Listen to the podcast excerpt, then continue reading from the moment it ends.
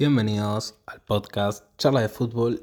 Eh, hoy un episodio bastante cargadito, un episodio con bastantes temas para hablar. Eh, pasaron cositas.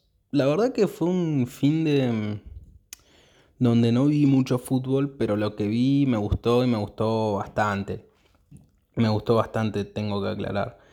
Eh, me hice una lista de los temas que vamos a tratar de hablar en este episodio que lo tengo en notas. Ok.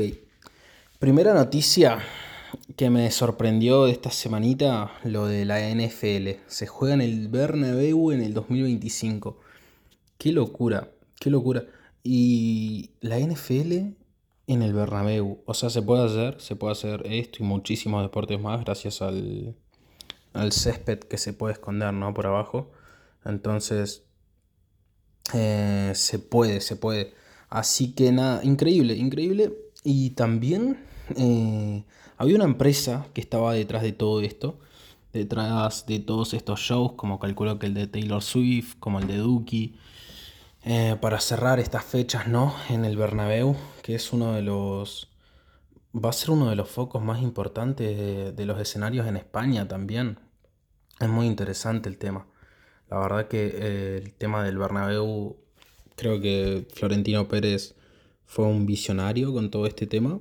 Creo que lo está manejando genial. No hay otro mejor presidente que lo pueda hacer aún más grande todo esto. Eh, bueno, Santiago Bernabéu, ¿no? que fue uno de los que visualizó eh, 100.000 espectadores eh, hagan una convocatoria para ver un partido de fútbol. La verdad, increíble. Increíble lo de los presidentes del Madrid, ¿eh? muy, muy bien. También eh, ¿Qué más estuvo pasando? Declaraciones de Mourinho, interesantes. Eh, un jugador que me hubiera gustado entrenar, por ejemplo, nunca llegué a entrenar a Messi, pero nadie puede entrenar a Messi. Es absurdo pensar que puedes entrenarlo porque nació con todo y ya sabe todo. Él podría enseñarte algunas cosas, todo lo que podrías decir es que tuviste el honor de tenerlo en tu equipo. Esto lo firma José Mourinho eh, los halagos para Messi últimamente son muchos, mucho más que lo que eran estos últimos años también por la por haber ganado ¿no? el mundial y la verdad que a ver lo del mundial fue fue increíble creo que esto también abrió muchas puertas para que muchos puedan admitir que Messi es uno de los mejores si no el mejor de la historia eh, que para mí puede ser ¿eh? Puede ser uno, eh, puede ser el mejor de la historia. Para mí está ahí con el Diego. Pero bueno, eso creo que es un debate que no vamos a abrir hoy. Porque si no el podcast se nos iría como a las... que a la hora, hora y media capaz. Pasa que si te pones a analizar hay mucho para ver. Ese podría ser un podcast que podría grabar en esta semana o la semana que viene. Pero bueno, ahora los temas a tratar son la victoria del Real Madrid con el. el Girona. Ahí está, me había olvidado el nombre. El Girona. 4 a 0 y pudieron haber sido 5 y hasta 6, te diría. ¿eh? Lo del penalti, lo del penal a Joselu. Que Joselu es un jugador que, bueno, a ver, todos los que hayan escuchado mi opinión sobre Joselu, es un jugador que me cae mal, que no me gusta que es un jugador que no me, parece que no tiene la, cabeza ni siquiera para estar en Madrid, y no lo digo por la disciplina, sino digo por el juego. Hay veces que el juego, el Madrid lo pone muy rápido en los últimos metros y José Lu tarda 5 segundos en dar un pase, que es obvio que lo tiene que dar. Como lo hacen sus compañeros, no tiene la cabeza para jugar en el Real Madrid. Es un jugador que a mí me parece limitado en todo sentido. Muchos te venden lo del cabezazo top de José Lu, que decir eso para mí es una boludez, porque no podés llegar al Real Madrid y decir tengo solo una cosa top. Es culpa del presidente, que esté un tipo como José Lu, que encima le roba el penal, o sea, le saca el penal que se inventó Arda Guller. A ver, no vamos a hacer un espamento, porque José Lu, si llega Mbappé, tiene los días contados y me parece perfecto. Sino que también no es un jugador que esté mucho más tiempo, espero, en el Madrid. No, no me gusta José Lu. Desde el día uno que no me cae bien, no, me agrada. Eh, y además sacarle un penal a Arda Guller, yo entiendo que eso supuestamente sos el 9, el que tiene que hacer los goles en el Madrid. y todo lo que vos quieras, pero es un jugador que viene sin confianza, que la adaptación a Madrid no está siendo sencilla por lo que se deja saber, que también pasa con 18 años de un país a otro, con amigos nuevos, con gente nueva, con un entorno capaz un poco nuevo también. Eh, podés dejarle tirar el penal. Además, José Lugo, a vos nadie te va a criticar porque no hagas un penal, o sea, sabemos que no, no estás para el Madrid. Pero bueno, creo que eso a mí no me gustó porque venía un partido perfecto. Y creo que si Arda Guller hacía ese gol de penal, eh, su confianza podría estar mucho mejor.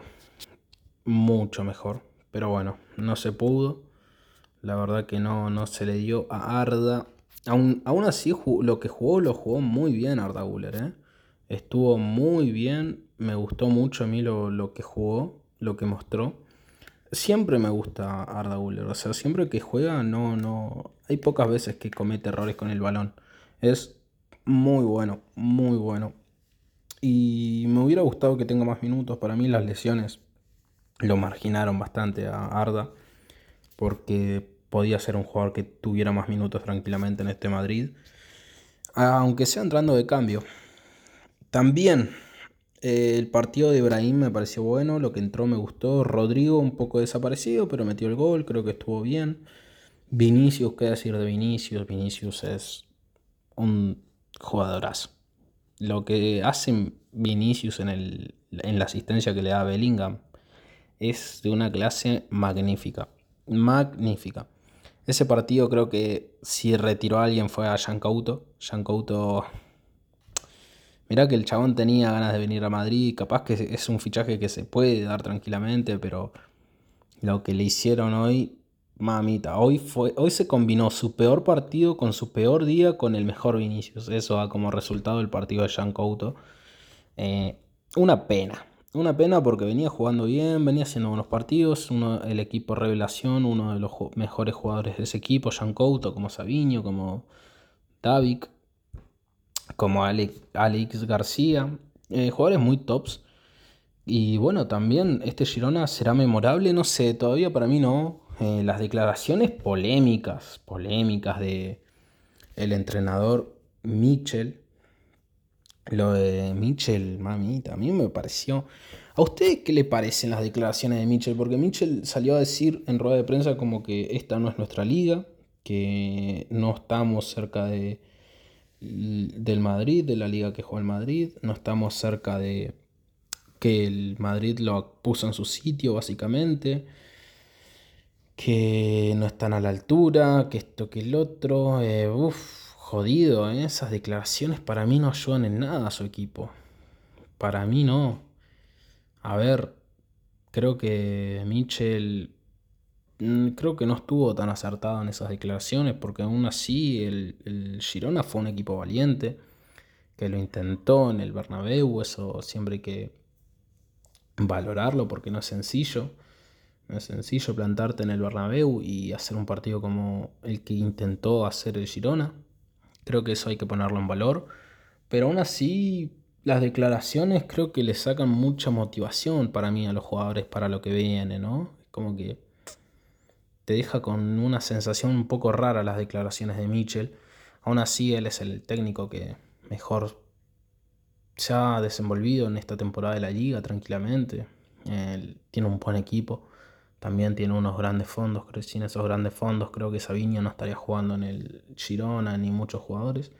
Pero aún así es un buen equipo que con poco hizo mucho y le alcanzó para competir una, liga. A ver, yo creo que el Girona ahora es cuando van a empezar a, para mí, a perder un poco más partidos, a estar un poco menos finos, em, donde pueden, pueden perder varios partidos.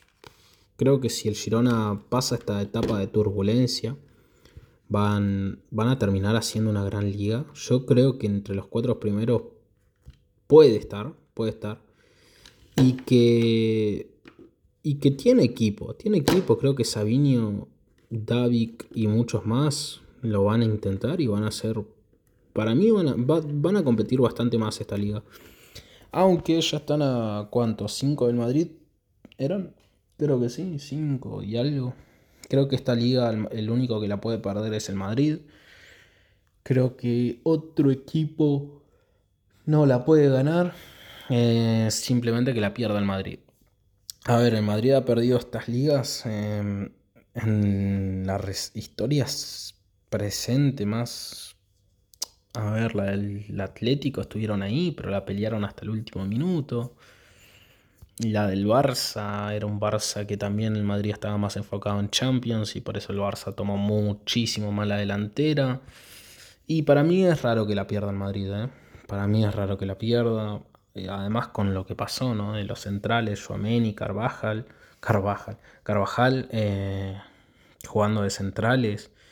Creo que es un equipo que se está partiendo la cara por ganar títulos, que están dejando todo, jugadores como Camavinga en el lateral, como eh, en el central, que es obvio que no les gusta jugar ahí. Carvajal tampoco, Carvajal que lo valora muy poco Carvajal, la verdad. Eh, porque es un jugador completísimo. El chabón se pone el equipo al hombro, traza las diagonales, mete ritmo, juega como si tuviera 20 años. Eh, y te juega hasta de central. Teniendo a gente como Nacho, que lo de Nacho es increíble. La temporada pasada pidiendo más minutos, pidiendo más minutos, pidiendo más minutos. Le, le das más minutos a esta temporada y se hace la peor temporada de su vida. Onda, también con Nacho no se llega a nada. Te, te, te retrasa el equipo, Nacho, ¿no? O sea, con las faltas que hace no se mide. Una temporada para el olvido, la del pobre de Nacho. Ojalá la temporada que viene, si sigue en el Madrid, pueda levantar mucho más el nivel. Y si no, bueno, la salida también está ahí, ¿no? Que pueda salir esta temporada, no creo que salga. Pero con este nivel, ya te digo que en el Madrid no puede seguir. Así que nada, está pasando un poco eso en la liga. Un poco eso. Y después, ¿qué más estuvo pasando?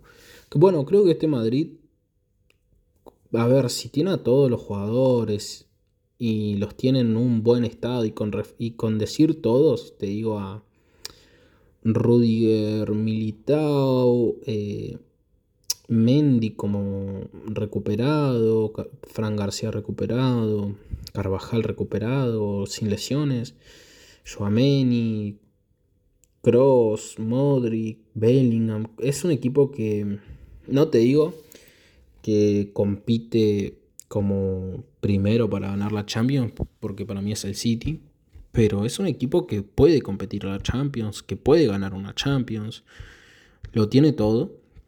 Si los tienen en, buena, en buen estado de forma, creo que pueden competir muy bien contra la mayoría de equipos y competirle tú a tú a un Manchester City que es el equipo más fuerte del mundo. Upa, nana, tengo el celu con una funda que es muy refalosa. Pero bueno, a ver, en, breves, eh, también pasó el partido del Barcelona. Un Barcelona que yo pensé que iban a ganar. Yo pensé que era un partido Fácil para la llavineta, porque venía ganando los últimos partidos, venía un Barça, no sé, un Barça distinto, podríamos decir. Un, venía un Barça que estaba ganando los partidos.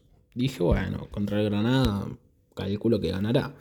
Harán los trámites y se llevan la victoria para la casa. Al final no fue tan así, empataron 3 a 3. Eh, la Mincha mal, tremendo lo de la Mincha mal. Este partido no lo vi mucho, no, no estuve tan atento. Pero después vi el resumen y todo y, y también es que el Barça está, no sé, creo que hoy estaba escuchando algunas opiniones que capaz en algunas coincido que decían que capaz lo de Xavi no, no salió tan bien, ¿no? Porque quería sacarle presión y al saber los jugadores que ya no están con el técnico de la próxima temporada, esos esfuerzos por ganarse, esos esfuerzos por ganarse el puesto la próxima temporada lo, dejen para la pretemporada directamente con el nuevo entrenador, con el nuevo proyecto. Puede ser, puede ser, creo que este Barça, esta es la liga más difícil, o sea, esta temporada de la Liga Española es la más difícil de toda la historia de la Liga Española para clasificarse entre los cuatro primeros. Así que el Barça la va a tener muy difícil. Y vamos a ver en qué queda. Creo que este Barça puede clasificarse claramente, tiene todo, pero el equipo está como en una depresión donde los esfuerzos no son repetidos, también le faltan jugadores claves como Gaby, que son los que corren muchísimo. Entonces, no, no es una liga sencilla para el Barça. Eh, es una temporada muy jodida, muy complicada, donde perdieron a un técnico leyenda como jugador como fue Xavi Hernández, que también las lesiones te dejan esa sensación de que capaz el equipo podía hacer otra cosa. Eh, se esperaba mucho más del, del, Barça esta temporada y creo que, lo digo por todos, eh, creo que por, hinchas y por no hinchas, creo que se esperaba un poco más del Barcelona. Creo que se cayó muy temprano de la liga. Eso fastidió todos los planes de, de Xavi. Eh, la depresión de los jugadores puede ser real, puede que esté ahí. Es difícil competir por una liga que sabes que la realidad es que no la vas a ganar. Que es muy difícil. Competir con todos esos condimentos es complicado, complejo. Entonces, es jodido. Es jodido. Vamos a ver en qué queda eh, lo de la liga, lo de Xavi. Yo sinceramente tengo, tengo esperanza, o va, esperanza no, porque es como les digo, ¿no? No soy hincha del Barça, pero tengo la sensación de que va a terminar estando, aunque cada partido lo dudo más, ¿eh? Cada partido que juega el Barça dudo más que clasifiquen entre los cuatro primeros, más que nada por el ambiente que tienen. Es muy complejo clasificar y jugar, como les digo, por algo que saben que no van a ganar. Es jodido clasificarse por los cuatro primeros, más con jugadores tan buenos como Lewandowski, como Rafinha, que son jugadores que capaz, bueno, Rafinha no, viene del Leeds, pero que son, hay jugadores tops en Barça que es difícil conformarse con un cuarto puesto. Se hablan de salidas, eh, creo que Frankie de Jong puede ser una salida. Eh, esta semana también salieron los rumores de que Frankie se puede ir, que está abierta una salida. Eh, puede ser real, puede ser real, puede que pase. El Barça necesita dinero y uno de los jugadores por los que más puede ingresar es por Frankie, como por Araujo. Mm, creo que el Barça va a intentar que no sean salidas tan dolorosas, aunque alguna alguna salida importante va a haber y con decir que alguna salida importante va a haber, no, no digo que se vaya Ferran Torres, sino uno de los buenos de verdad. Creo que entre Araujo, Frenkie... Eh, bueno, Araujo para mí está abierto a irse. Frenkie de Jong ya salieron los rumores de que también.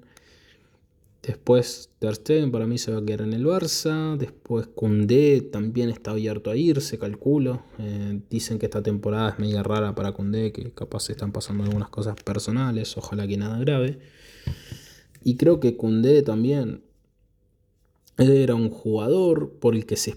O sea, para mí se espera más porque tiene más para mostrar, más para dar. es un jugador, un jugador muy clave, muy bueno, Koundé. Pero también creo que en una o dos temporadas más vamos a ver el, el peak de, de, perdón, o, de, o el prime de Cundé, porque es un jugador que puede dar mucho más. En Sevilla era una locura lo que jugaba Cundé. Literalmente era muy bueno Cundé en Sevilla. La primera temporada en el Barça para mí lo hace bien. Ya la, la ¿cómo se llama esto? La, la segunda, ¿no? Creo que esta temporada está cayendo Cundé no está siendo el jugador que se pretendía que fuese. Y Cubarsí le tiene mucha fe, mucha fe a Cubarsí de que puede ser un jugador muy bueno en un futuro. Eh, la salida de balón es muy buena también, se complementan bien con Araujo en esa salida. Y, y, creo que nada, el Barça tiene jugadores muy buenos, creo que alguno va a salir. Para mí, si llegaba Bergwall al Barça, el principal que iba a salir era Frenkie de Jong, porque Bergwall es un jugador que juega muy parecido como Frenkie. Tienen similitudes, tienen cositas, como quien dice. Pero bueno, creo que el Barça tiene un drama, tiene un drama en la plantilla. Vamos a ver qué, qué plantilla arman la temporada que viene. Con qué fichajes hacen igual. Vamos a ver si se queda Joao, los cancelo. Y vamos a ver, vamos a ver. Eh, va a ser un... Los cancelo, dije, eran los Joaos. Eh, vamos a ver si se queda cancelo, que para mí se tendría que quedar porque es un jugador que ya demostró que puede jugar en el Barça muchos partidos. Así que para mí él se va a quedar. Después vamos a ver en qué queda todo. Hoy, la, hoy vamos a ver, vamos a ver la liga, eh, los puestos, ¿no? las posiciones de los equipos en liga. El Madrid tiene 61 puntos, puntero. Girona 56 segundo, tercero Barça con 51, cuarto Atlético con 48, quinto Atlético de Madrid con 48, cuarto, perdón, ahora sí Atlético de Bilbao 45 puntos y el Betis 38. La Real Sociedad está a 10 puntos del, del Atlético. Y quedan, quedan algunas jornadas más todavía. Está todo abierto para la liga, para esos cuatro puestos. Para mí Girona sería raro que se caiga mucho más. Para mí, entre los cuatro primeros creo que puede estar tranquilamente.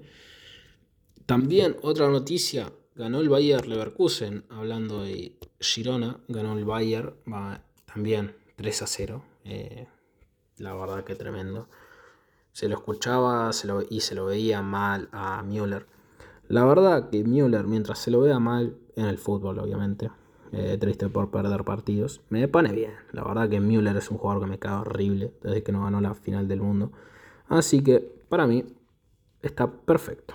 También eh, Frank Pong hizo un gol.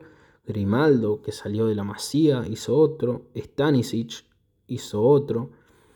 Eh, también este equipo ya va a ser memorable, el del Bayer Leverkusen, peleándole la liga y se la va a pelear hasta el final al, al Bayern Múnich.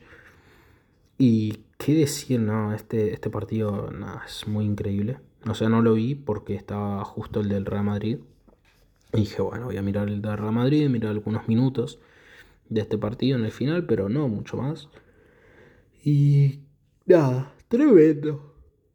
Creo que este Bayern va a ser recordado y muy bien. Así que eso, eso creo que está, está perfecto. Está perfecto. Vamos a ver en qué queda. Si ganan la liga o no, ojalá que sí, me gustaría que la ganen.